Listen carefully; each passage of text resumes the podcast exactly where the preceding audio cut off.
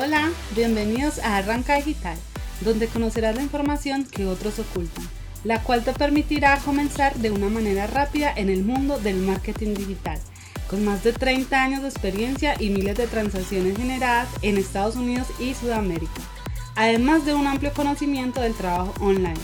Por favor, demos la bienvenida a los anfitriones de Arranca Digital, Roberto Rentería y David Guarín.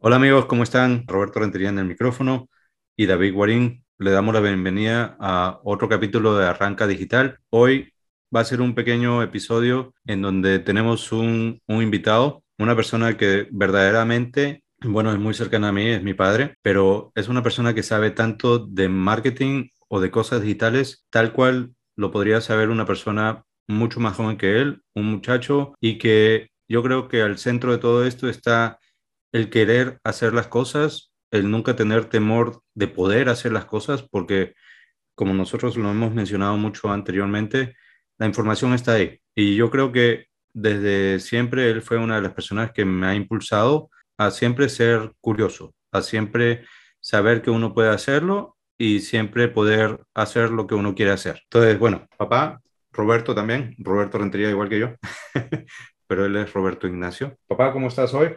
Bueno, estoy contento de estar aquí en este programa tan interesante que me ha sorprendido porque cuando era muy joven yo también llevé un curso de marketing, pero las condiciones ahora son completamente distintas. Ustedes manejan no solamente el marketing como conocimiento, sino que tienen más herramientas, todo lo que son redes sociales, cuestiones digitales, todo lo demás. Pero siempre debe primar algo, creo. Primero, hay que cubrir necesidades no satisfechas.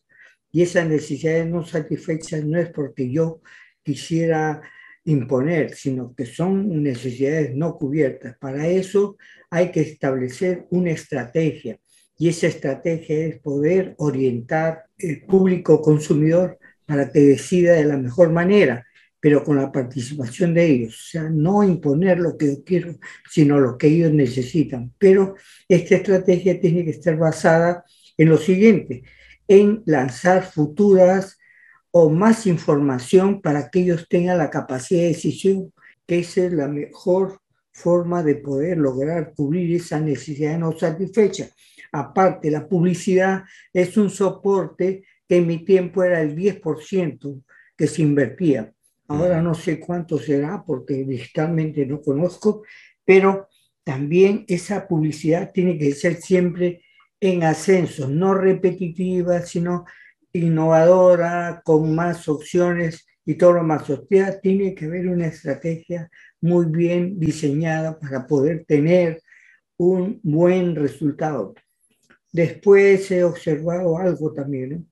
Ustedes conversan, cada uno este, manifiesta sus experiencias que está bien, son cosas probadas. Y por lo que yo escucho, por ejemplo, en cuanto a la inversión de los costos y la publicidad y todo lo demás, pero analizando minuciosamente, todos los seres humanos no pueden producir al mismo ritmo todos los días. O sea, si uno quisiera lanzar una campaña fuerte de producir algo, Indudablemente la capacidad del ser humano varía de lunes a viernes o a sábado. Entonces tiene que establecerse un promedio para establecer costos. Y hay infinidad de cosas que tienen que tener en cuenta. También, por ejemplo, cuando usted le da un valor agregado a un producto, un plus, y tú decías muy bien, este, el amigo David Guarí podía hacer algo que eran eh, los remanentes que quedan de los materiales, pero innovar algo que sea atractivo. Pero también nuestros productos deben ser tan interesantes para la gente común y corriente que determine algo que la gente no solamente les va a gustar, no solamente lo van a necesitar, sino es una distinción que eso sí garantiza que tenga un éxito permanente porque es innovador, es algo que se necesita, es algo que, que ya pues es la alternativa, más algunas cosas que ustedes dan como un plus, indudablemente facilita, o sea, sin presionarlo, al cliente le han hecho toda una estrategia de información previa, ¿no? Y después lanzan el producto, pero y viendo las alternativas de que hay otros productos, pero que no responden a las necesidades que tienen.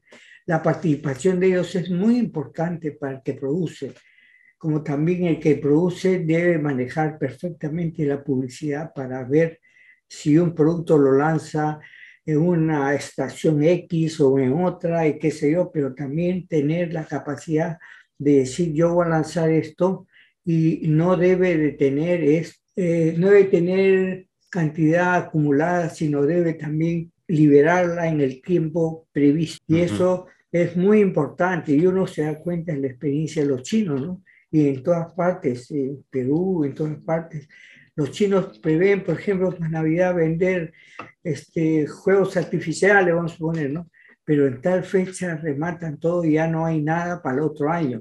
Pero ellos tienen una idea muy clara, que el que se convierte en proveedor o vendedor de ellos, el próximo año le está vendiendo el doble, pero ellos están innovando, o sea, es todo un equipo pues sincronizado y que, bueno, el vendedor tiene que solamente ofrecer lo que ellos han innovado y han visto.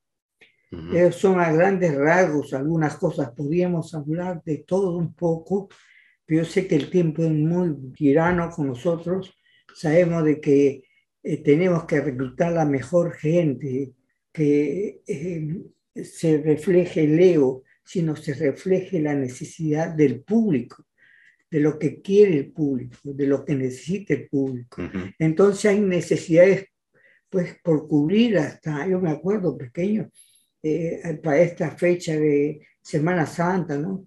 La venta de, de, estampitas, de, cosas así, pero era ya toda una organización pues, que la iglesia tenía y también tenía su gente que se dedicaba a eso. Entonces, todas esas cosas se enseñan porque, eh, como dice Roberto Hijo, el conocimiento está ahí, lo que pasa es que tenemos que abrir más sitios donde encontrar ese conocimiento, cómo ellos pudieron desarrollar tal o cual situación en determinados momentos de auge o difíciles, ¿no? ¿Por qué? Porque no es necesario tener un stock, porque es dinero ahí es invertido sin, invertido, sin, sin estar eh, generando. Pero yo creo que el equipo que ustedes han conformado es muy, muy, muy importante. Y eso es por la entrega y por la decisión que han tenido de eh, ingresar a esta actividad, ¿no?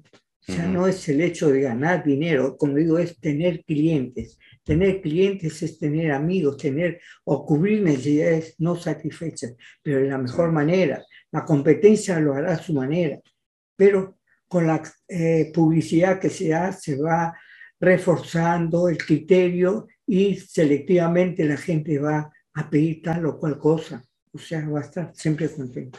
Por supuesto. Y bueno, y yo creo que es un, un camino, ¿no? O sea, es como por ejemplo muchas veces nosotros vemos comunidades completas que se dedican a la artesanía, que sacan su primer producto y, y siguen y siguen esa rama y al final de unos años ya están en un mercado y están en muy buen nivel. O por ejemplo una de las que fui parte de participar aquí en Estados Unidos era un marquetero de procedencia americana también judío, que él había llegado a Perú y estaba mercadeando, estaba moviendo mercancía para una comunidad que hacía sandalias. Entonces, pero claro, lo importante era lo siguiente, era cómo poder llegar a esas personas que hacían sus propias sandalias para ayudarlos a, mercadear. No solamente que un extranjero venga y pueda ayudarles o pueda mercadear eso por ellos, porque yo creo que hoy en día ya no hay ese, ese puente, o sea, hay que,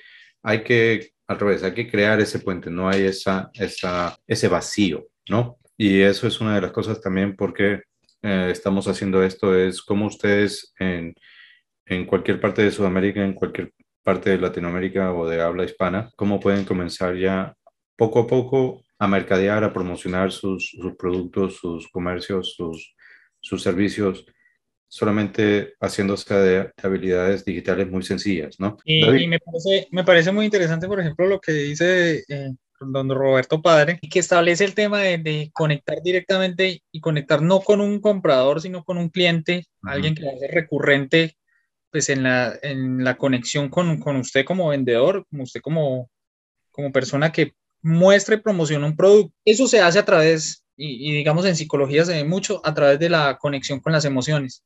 Si yo puedo, digamos, publicitar un producto de una forma que conecte con una audiencia, que conecte con una persona, esa persona va a sentir afinidad a, a mi producto, a lo que yo estoy haciendo, y permite satisfacer una, una, necesidad, que era lo que decía don Roberto. Eso se ve mucho en la, en la pirámide de Maslow, que es la pirámide de las necesidades humanas, en la cual pues se inicia desde unas necesidades básicas que todos tenemos, que ya son innatas, que vienen a ser la necesidad de alimentación, la necesidad de satisfacer nuestros impulsos primarios, y ya va avanzando unos estadios o unos campos hasta llegar a un punto en el que yo me sienta realizado, que ya sienta que, que he finalizado cierta parte de mi proceso.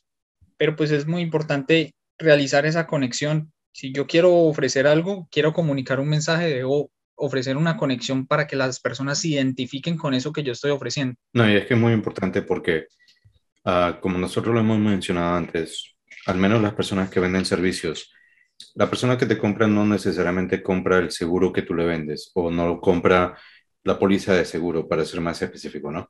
O no compra el servicio legal que uno puede ofrecer o el servicio médico.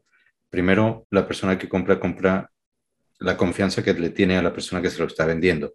Por eso, cuando hablamos de ventas, ventas no es, no estás en el negocio de vender algo, sino en el negocio de crear confianza. Estás en el, aunque suene algo raro, ¿no? Estás en el, aquí en Estados Unidos se llama in the people business, en el negocio de la gente, de crear conexiones, de, de poder crear grandes fortalezas, porque recuerden, estamos hablando de todo nivel, no solamente del que te compra algo por 100 dólares, sino hasta el que te compra algo de un millón de dólares o de dos dólares. Siempre todo entra por los ojos, solamente hay una, aunque suene muy cliché, solamente hay una oportunidad para hacer una buena impresión y eso es cierto. Yo sé que los jóvenes de hoy de repente son un poco menos apegados a cómo se visten o cuál es la impresión que dan, de repente no les gusta usar un traje pero un traje en, un ámbito de negocios sigue todavía hasta el día de hoy representando algo de estatus, ¿no? Yo, por ejemplo, si voy a comprar una póliza de seguros y la persona me atiende un short y un polo,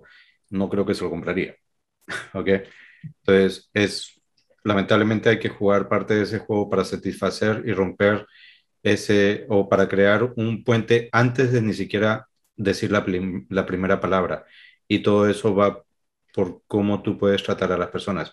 Y eso a medida de negocio va, es lo que hace que tu negocio represente y, y, pueda ser visto por alguien antes de que ni siquiera cojan el teléfono y te llamen. La página web, la red social que usas, las imágenes que usas, el lenguaje que hablas en las redes sociales, todas esas cosas implican a que la persona te tenga confianza o no y pueda elegir tu negocio o no.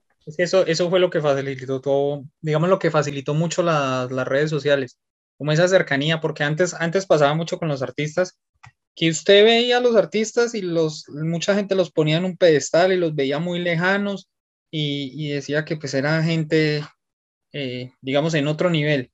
Pero lo que pasó con las, con las redes sociales fue que los humanizó más y de igual forma pasó con las marcas, humanizó más las marcas y las hizo más cercanas a las personas entonces ya una persona puede ver a un, a un famoso y ya no va a sentir, pues, digamos, como esa sensación de, de distancia, no se siente cercano, siente cercano a esa persona, porque puede ver a través de las redes sociales su día a día, cómo, cómo desarrolla sus actividades, cómo interactúa con las otras personas, y pues cerró un poco esa brecha que había entre, como le digo, celebridades y personas normales. Lo mismo pasa también con las empresas.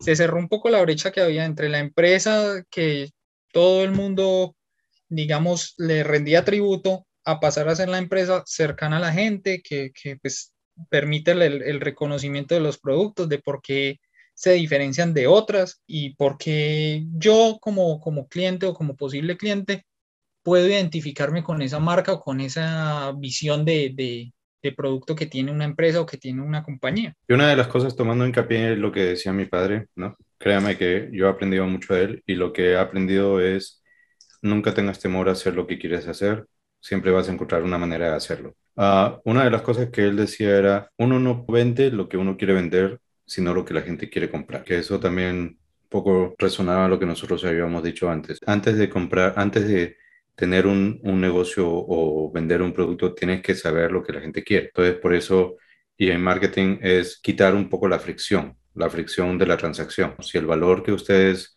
ofrecen del producto es mayor que el costo que ustedes lo ofrecen, entonces la transacción es con menos fricción. No tienen que dar mucha explicación y ahora si lo llevamos un paso más adelante, si ustedes ponen toda la información sobre ese producto o servicio antes que la persona compre, ya la persona ni siquiera necesita ser vendida, solamente lo llama para ordenar. Estaba viendo tu página de internet, estaba viendo sobre este producto, por favor, ¿no? De repente tengo una o dos preguntas, pero al final termino comprando porque yo, yo ya tengo ya horas leyendo tu página web o varios minutos leyendo tu página web, de repente un video en YouTube aprendiendo sobre lo que haces, aprendiendo sobre lo que vendes, etcétera.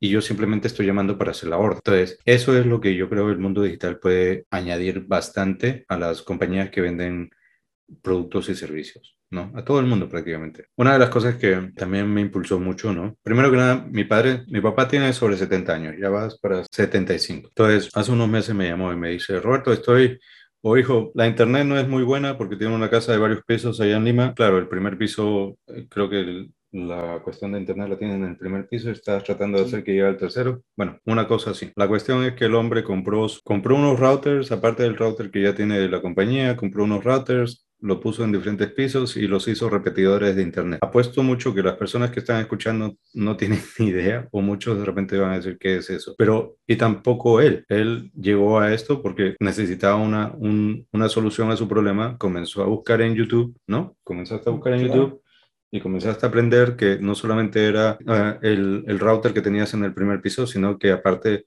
existían unos repetidores y entonces cómo podías convertir unos routers de otra generación en repetidores y cómo instalarlos, cómo setearlos, que por cierto no es nada fácil. ¿ah? Yo lo he hecho en mi casa y yo con todo lo técnico que soy y todo lo que quieran, me tomó tiempo en verdad en setearlo como yo lo quería hacer. Así que papá, felicitaciones por haber hecho eso porque no mucha gente lo puede hacer, pero es solamente el, el, querer hacer algo, el comenzar a buscar la información, porque como siempre decimos, hay información. Hay, yo creo que ya a este punto hay demasiada información. A veces resta más que, más que suma, porque a veces es un poco conflictiva, ¿no? Etcétera. Hay un millón de cosas que pueden hacer, pero así como en marketing, como en todo lo demás, cojan una, una línea, manténganse en esa línea, implementen esa línea, vean los resultados y ya. Cuando tú estabas implementando tus repetidores, ¿tuviste que, ¿tuviste que hacer varios cambios? No. Sí, sí. ¿Tuviste que comprar otros repetidores? No, no, los repetidores viejos que tenía los convertí. Ah, ¿Por qué? Porque los dejé cero y de ahí comencé a hacer. le comenzó a cambiar los settings. Excelente. Y eso no es nada, digamos que no es nada fácil, pero no es imposible. ¿No? Y como todas las cosas nuevas toman tiempo, ¿no? La, siempre, siempre algo nuevo que se aprende tiene, tiene una curva de aprendizaje, pero yo creo que mientras uno se apasiona sobre el tema, más fácil se hace. Y volvemos al mismo tema. Si la solución, por ejemplo, si mi papá no hubiese podido hacerlo él mismo y su necesidad hubiese sido grande para resolver ese problema, y lo hubiese tomado tener que llamar a alguien, también hubiese podido encontrar a alguien en, línea que lo hubiese hecho y el valor que hubiese aportado a esa persona, si hubiese sido más grande que el dinero que le pedía por, por instalarlo ellos mismos, él lo hubiese pagado sin, sin ningún problema. Un poco en negocios es, en su negocio, cuando están en servicios, es qué es lo que yo estoy resolviendo, a quién beneficia, cuál es mi mejor cliente. De repente todas estas personas que hacen networks están enfocándose en los jóvenes cuando los jóvenes pueden hacerlo, más se tendrían que enfocar a instalar repetidores en casa de cada persona que es sobre 50 años que necesita esto para tener un mejor acceso a la Internet, que por cierto es un problema válido y un problema, problema real para todo el mundo que tiene una casa, ¿no? especialmente en Sudamérica, que son hechas de ladrillo. Aquí son hechas de cartón prácticamente, ¿no? porque las paredes son entre un yeso y una cosa que no son ladrillo, ladrillo. Entonces, yo estando en Sudamérica, la Internet era siempre un problema constante porque en edificios grandes, uff, tenías que hacer maravillas para, para, tener buena internet en todos los pisos, ¿no? Incluso yo, por ejemplo, en, en, mi casa, donde, donde yo vivo, es un segundo piso, no es una casa grande, no es un, no es un espacio muy grande, y tuve precisamente ese mismo inconveniente de que la, en la última pieza, en la última habitación, eh, yo tengo ubicada la oficina. Es el, el, sitio donde tengo ubicada la oficina. Y resulta que el modem, o sea, el modem que yo tengo de internet, está ubicado en la parte delantera de la casa, en la parte de la sala. Entonces la señal no alcanzaba a llegar precisamente hasta, hasta la última habitación. Y yo también en ese momento estoy investigando pues lo, lo que hizo su señor padre de, de setear un, un router viejo que tenía por ahí eh, para hacer esa conexión. Pero resulta pues que en ese momento yo no la realicé porque preferí más bien optar por cambiar de, de proveedor de internet y pues ya el nuevo proveedor sí me trajo un modem un poco más potente que sí alcanza a cubrir toda la extensión de la casa y como le digo, no es una casa grande. Pero entonces ahí viene a presentarse, por ejemplo, don Roberto tuvo la, la intención de buscar y de indagar y adicional aprender el proceso para realizarlo, suplir esa, esa necesidad que tenía de, de, cubrir toda la extensión de la vivienda. Porque sí, lo que usted dice, a veces por, por las mismas paredes que son con ladrillo y que tienen un vaciado de concreto, dificulta mucho que la señal se expanda lo suficiente por, por, las, por las viviendas. Entonces sí es un problema recurrente. Y cuando son casas de dos pisos, es más mayor el inconveniente. Por supuesto. Y una pregunta, papá, ¿cuánto te demoró hacer todo este proceso desde que desde, desde que dijiste, ok, lo voy a resolver?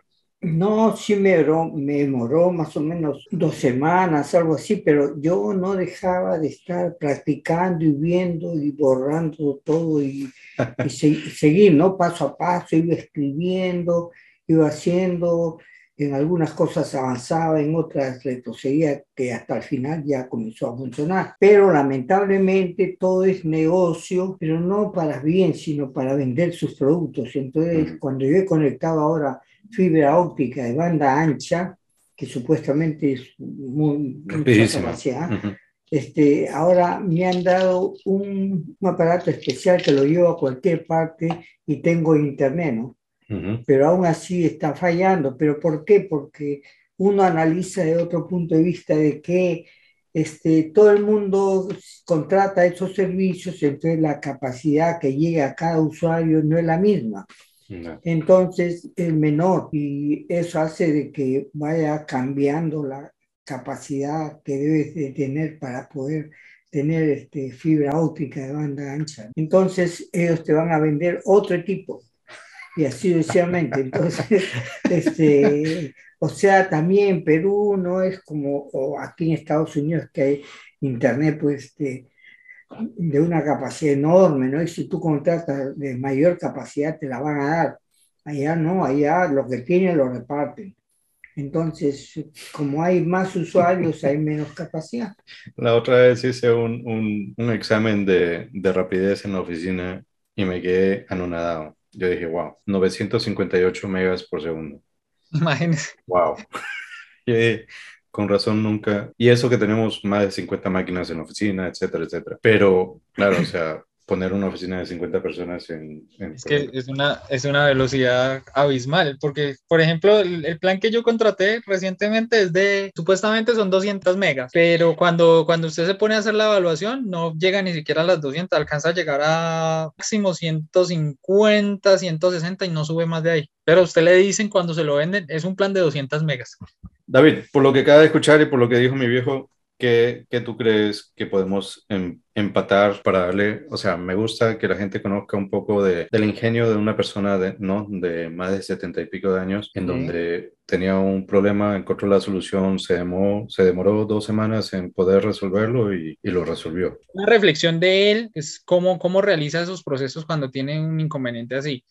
Eh, de despertar esa curiosidad de usted investigar, de analizar, porque pues lo que pasa, lo que pasaba con muchos jóvenes y, eso sí es claro, digamos no se toman el tiempo de ni siquiera investigar los, las cosas, sino que directamente buscan es cómo hacerlo lo más rápido posible y, salir de las cosas lo más rápido posible, pero no, no hay como esa curiosidad. Bueno, don Roberto, pues le hago una, una pregunta, pues aprovechando que me, me parece muy interesante cómo usted expone que tuvo un inconveniente y cómo lo resolvió. Entonces, mi pregunta es, cuando usted tiene ese, ese tipo de dificultades, ¿usted generalmente qué proceso realiza para, para suplir esas necesidades? Bueno, para, para resolver esas necesidades, lo único que hago es lo siguiente.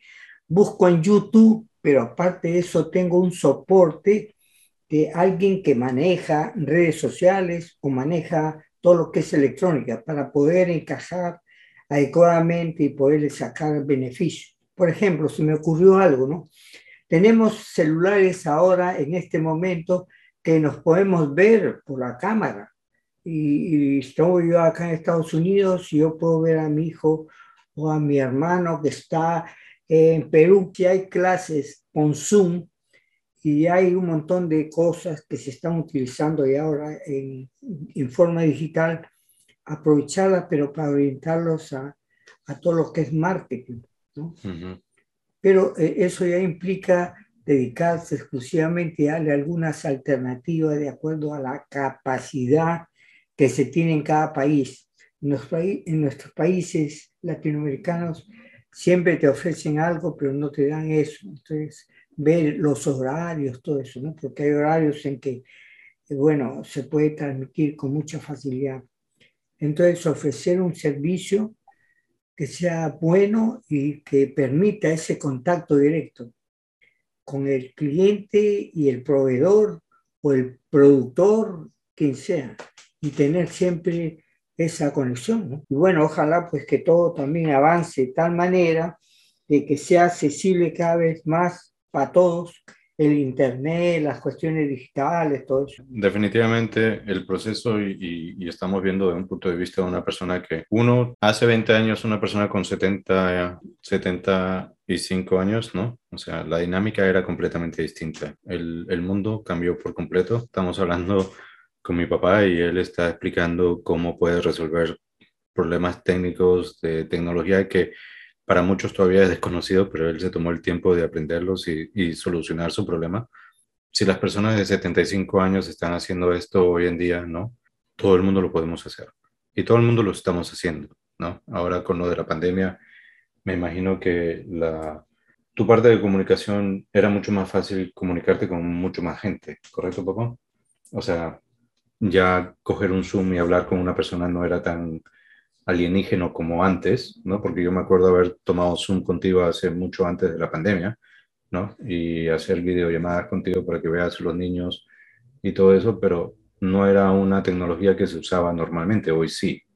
Entonces, eso yo creo que está sumando y, y como siempre lo decimos, el, mun el mundo o la parte electrónica tomó un salto de 10 años a lo que es adopción digital en estos dos años de pandemia. Es increíblemente grande y ustedes en su negocio pueden usar esto. Ya no es tabú, ya no es magia, ya no es algo de extraterrestres, o sea, es lo que usamos. Más bien, úsenlo todo el día, úsenlo todos los días cuando es más fácil hacer una presentación en Zoom que en teléfono, ¿no? Es mucho más fácil poner a una persona en su canal de WhatsApp que mandarle un correo electrónico o que llamarlos por teléfono, ¿no? Porque, por ejemplo, yo conozco de varias gente que tiene 100 personas en su canal de WhatsApp, hacen un, un, comunicado al día sobre las cosas que van a vender ese día. Por ejemplo, personas que venden comida, personas que venden cualquier tipo de producto que sea. Y la gente puede hacer órdenes por medio de esta aplicación. No, no necesariamente en el sentido de que van a poder hacer una transacción económica, pero pueden decir, si me interesa, yo quiero. Y el solo hecho que ellos puedan responder ya no es como el email marketing, ¿no? Que se hacía solamente con un listado de personas y uno mandaba un comunicado y no sabía si la gente le gustaba o no le gustaba o, o cuánto se demoraban en responder. Ahora es casi instantáneo. So, eso yo creo que al nivel que estamos hoy de velocidad en los temas digitales sería, sería algo dañino para ustedes no optar implementarlos en su negocio. Y es muy interesante, por ejemplo, eh, efectivamente en el caso de don Roberto, la edad nunca va a ser un impedimento para que usted pueda realizar cosas. O sea, uh -huh. no es un impedimento para que usted pueda aprender cosas nuevas, porque es que pues básicamente parte del desarrollo humano está en eso, en que nosotros tenemos la capacidad de aprender día a día y, y pues ir evolucionando y no quedarnos estáticos en un solo punto. Entonces, por ejemplo, eh, si yo quiero aprender algo y me interesa, yo busco las formas de, de, de, adquirir ese conocimiento. Anteriormente se hacían las bibliotecas, uno iba a la biblioteca, buscaba en un libro, investigaba, analizaba, sacaba los puntos más importantes y pues los tenía presentes. Hoy en día las facilidades están a la mano, tenemos el conocimiento absoluto en un celular y digamos que no hay, no hay como un impedimento claro, un impedimento grande para que las personas no puedan adoptar la tecnología y, no puedan, eh, digamos, explotar esas facilidades que brinda la tecnología para eh, conectar con los clientes, conectar con las personas y ofertar un producto o un servicio de una forma práctica. Pero así como tú dices, todo el mundo tiene el, el conocimiento absoluto en la palma de su mano, pero el, más del 90% de las personas deciden ver videos de gatitos. Entonces, depende de la persona que quiera usarlo. Sí, claro, no, eso va, eso va muy ligado también a, las motivaciones que tenga cada persona porque pues digamos que cada persona es un mundo, es totalmente un mundo diferente al otro. Entonces va muy ligado a la motivación que tenga la persona de aprender y de, construir objetivos y ligado pues eh, digamos a, a, aprovechar y a implementar esas estrategias, esos, esos recursos para lograr esos objetivos o esas metas que tienen planteados. Los tips claves. hay que conseguir un cliente, no un comprador. Un comprador es aquel que compra por necesidad y ya está, le pueden vender carísimo, pero lo tiene que comprar. Pero un cliente es aquel que se ha establecido una confianza entre el productor y el consumidor de tal manera que después se le va a pedir otras cosas. ¿Y por qué? Porque tiene un buen criterio, porque se maneja perfectamente bien, maneja los tiempos, esto, lo otro. Eso yo creo algunas cosas que les pudiera yo decir, también yo puedo vender de esa forma, pero tendría que yo estructurar todo un equipo de gente que se dedica a promover las ventas y el cliente me va a pedir que le muestre o me va a decir lo que quiere y yo voy a tener la cantidad de tiempo como para presentarle y él lo pueda ver. Y después ya recurriré pues a alguien que lo pueda llevar, eh, vía aérea, vía marítima, como sea, ¿no? Pero bueno, agilizar, o sea, agilizar y acortar esa brecha. Eh, eso sería muy bueno, ¿no? Si podemos vernos, ya está, pero ahora a ver, y no solamente eso, claro, todo se puede, pero hay que encontrarnos y hacer algo armónico, pero siempre en busca de, el conocimiento y poder resolver nuestros problemas eh, y nuestras necesidades y así acortar el tiempo, las distancias y cada vez hacer no solamente transacciones, sino apreciaciones lo más cercano a, a la verdad, ¿no? Y eso ayuda tremendamente. Después, felicitar a ustedes la iniciativa que tienen, que es muy buena. Yo sé que mucha gente a las finales va a estar buscando y viendo y su mente va a ir caminando mucho más rápido y a lo mejor van a hasta clasificar a alguna gente como para preparar hasta un video, colgarlo, mandarlo, utilizar Zoom, cualquier cosa. ¿no? lo puedo haber dicho mejor, papá. Primero, agradecer esta oportunidad porque es la mejor forma de poder llegar a mucha gente, no solamente para hacer eh, intercambio de conocimiento, sino para facilitar y hacer uso de toda la tecnología vida y por haber, porque son experiencias que todo el mundo puede utilizar, pero siempre debe haber un guía. No digo una persona, sino una guía, la verdad, para poder llegar a soluciones reales de todo, no solamente de conocimiento, no solamente de situaciones sociales, psicológicas, lo que fuera, pero en este caso el marketing. Bueno, eso es lo que yo puedo decir y me sorprende, ¿no? Que hayan tomado esta iniciativa y sé que dentro de poco muchos van a estar haciendo un montón de preguntas o buscando soluciones a cada caso. Entonces, habrá que ir selectivamente creando espacios para responder y tener una audiencia fija y permanente. Bueno, eso es todo y les agradezco esta invitación. Por cierto, mi padre tiene también un canal de YouTube que se llama Conversaciones con Roberto Ignacio, ¿correcto? Así que los invitamos a que lo sigan ahí también. Muchísimas gracias, David. Como siempre, un fuerte abrazo, papá. Un placer siempre hablar contigo y tenerte cerca. Hasta luego, amigos. Hasta luego. Muchas gracias por haber participado del capítulo de Arranca Digital. Si te gustó o encontraste interesante el contenido, compártelo y síguenos en nuestras redes sociales. Hasta pronto.